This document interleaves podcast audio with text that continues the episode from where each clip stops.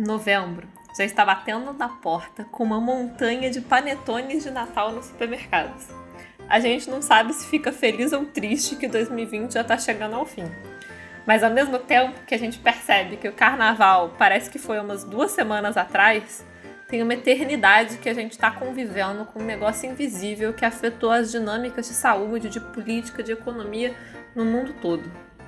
A pandemia de coronavírus está sendo um evento global como eu acredito que nada na história humana pode ser comparado.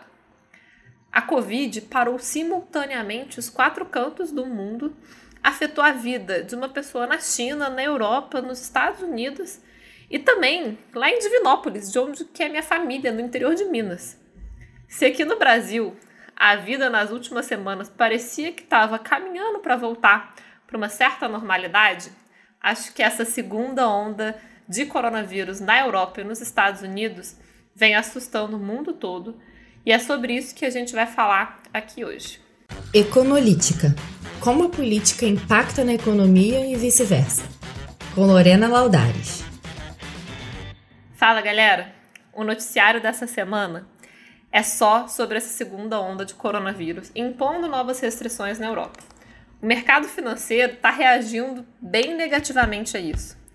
E a pandemia realmente modificou a vida e a rotina de todo mundo. E se a gente parar para pensar, a amplitude disso né, é uma coisa muito louca. Ali em março, que março, abril, né, que foi o período mais crítico, né, do isolamento social, quando na história, assim, mundial, global, que Wall Street e a minha avó lá no interior de Minas, eles estariam sendo impactados pelo mesmo fenômeno. Isso para mim é realmente surreal. Mas se aqui no Brasil, né, parece que a gente está vivendo uma longa onda, nos países europeus, de forma geral, o desenho da curva é, de óbitos, principalmente, é bem definido. É, do final de junho até o começo de setembro, os registros de mortes eles pareciam estar bastante controlados. Né? Então teve essa primeira onda ali em março, abril, mas depois parece que né, se estabilizou é, na verdade, diminuiu e se estabilizou essa quantidade de óbitos. Mas se a gente olhar para a curva de contágio, a figura é outra, tá? Ah, e esses gráficos, é, eles são compilados, esses, esses, desenhos de curva aí que eu tô falando aqui com vocês, eles são compilados é, do Financial Times, que tá bem legal, e o link vai estar tá na descrição desse episódio, para depois, se vocês quiserem dar uma olhada, fica um pouco mais fácil de visualizar esses movimentos aqui que eu tô falando. Mas por que, que a gente está discutindo isso aqui, né? O que, que tem a ver a Covid-19 na Europa com o nosso podcast de política e economia? E a resposta é simplesmente tudo. Primeiro, porque é prerrogativa dos políticos estabelecerem os lockdowns e, na verdade, qualquer medida de restrição à circulação de pessoas. Em cada lugar, né, essa prerrogativa ela vai ser competência de um ente federativo diferente, né, da administração pública, ele seja municipal, estadual, federal, e cada caso vai ser um caso, cada país vai ser um esquema diferente. Mas de forma geral, né, são políticos nas democracias que são é, os responsáveis por isso. E pelo fato deles serem políticos, eles são suscetíveis às pressões populares e que vão influenciar a adoção ou não de determinadas medidas e principalmente o timing dessas medidas porque fatores sociais e econômicos, né, eles se entrelaçam. Ainda mais, é, acho que depois desses sete meses, aí, mais de sete meses que a gente está numa situação muito atípica, tanto nervos à flor da pele, é, insegurança em relação ao trabalho, esses efeitos é, psicológicos aí do isolamento, até medo também, né, pela própria saúde, de parentes, de amigos próximos, enfim, a gente está vivendo realmente um momento bastante turbulento das nossas vidas. É, de um lado, né, as pessoas acho que internamente querem voltar um pouco às rotinas que elas tinham, porque era, elas eram acostumadas àquilo, elas viviam aquela vida e tem esse certo saudosismo do que é aquilo que a gente já viveu. E se esse dado, né, bastante subjetivo, né, de quem quer voltar, como quer voltar, é, a questão econômica acho que é um pouco mais objetiva mas no sentido de que as economias precisam se recuperar. Assim, o dinheiro público, né, que foi aí jogado de helicóptero como costumam dizer aí, é, para tentar ajudar os mais vulneráveis nessa situação, ele está acabando e a gente precisa voltar aos trilhos para que né, a economia se recupere, sejam gerados mais empregos e a gente consiga superar essa adversidade. Porém, a gente, né, a gente aqui enquanto sociedade, seres humanos, a gente ainda não tem é, remédios comprovadamente eficazes, nem mesmo uma vacina. O que a gente tem hoje em dia, né, de diferente em relação à primeira onda, ali em março, abril e maio, é que a gente tem mais protocolos, né? Porque a gente conhece um pouco melhor a, a doença, que a gente aprendeu esses protocolos, na verdade, por tentativa e erro e um pouco na marra.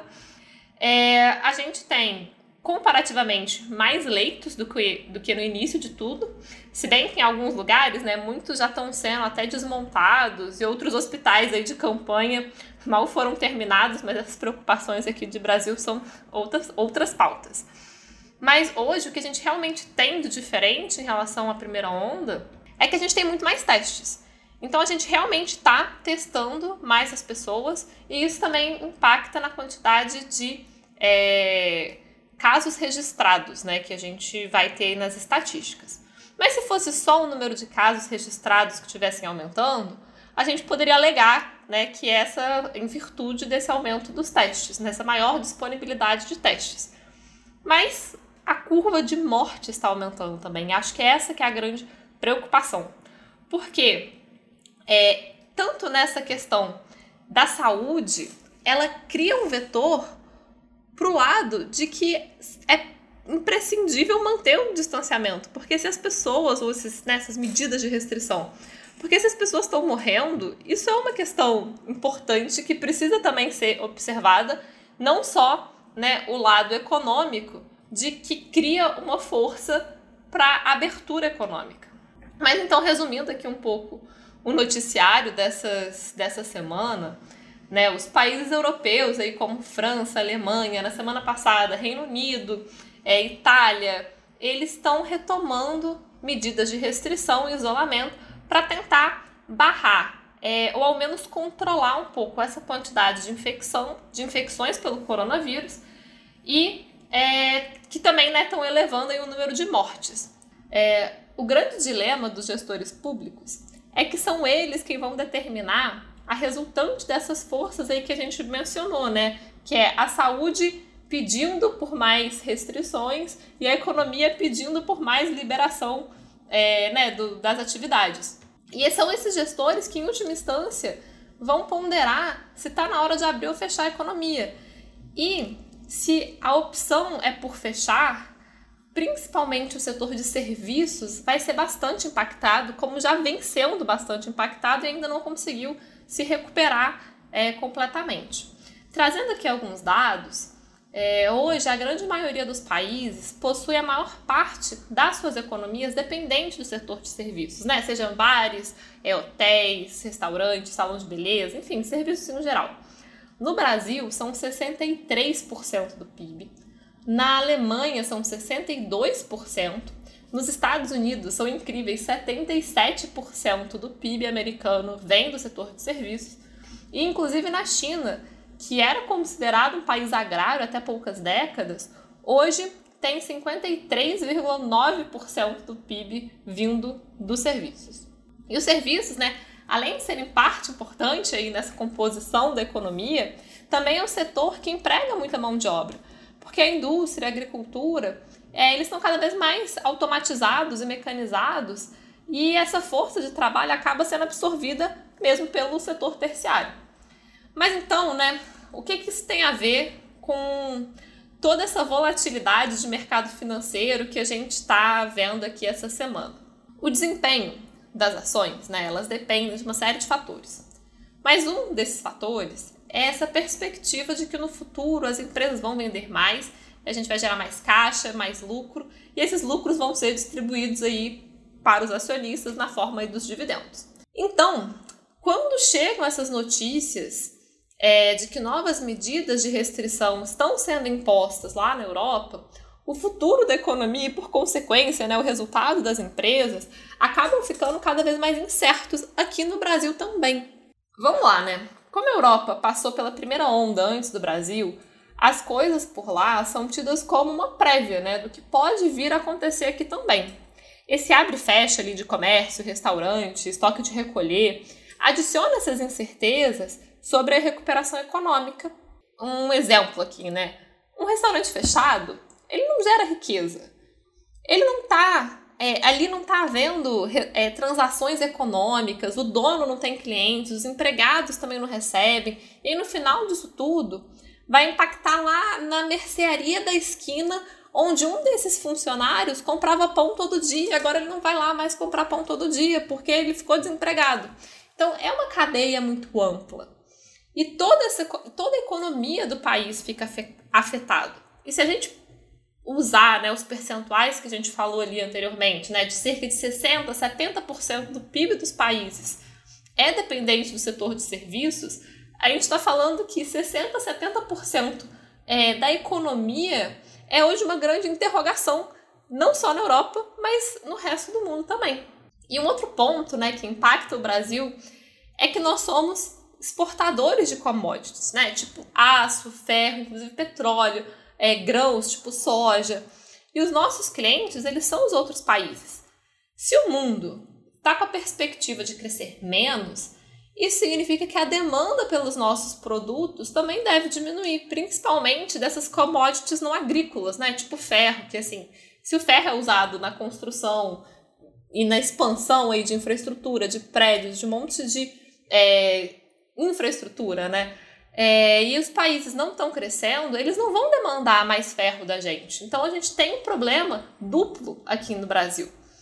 Porque a gente sofre né, com os fechamentos na Europa, que são esse, essa, esse sinal negativo de que novas medidas podem vir a ser tomadas aqui também no Brasil, e isso prejudicaria aqui o nosso setor de serviços, que é 60% do PIB, mas também a gente é impactado porque os outros países crescendo menos acabam demandando menos também dos nossos produtos.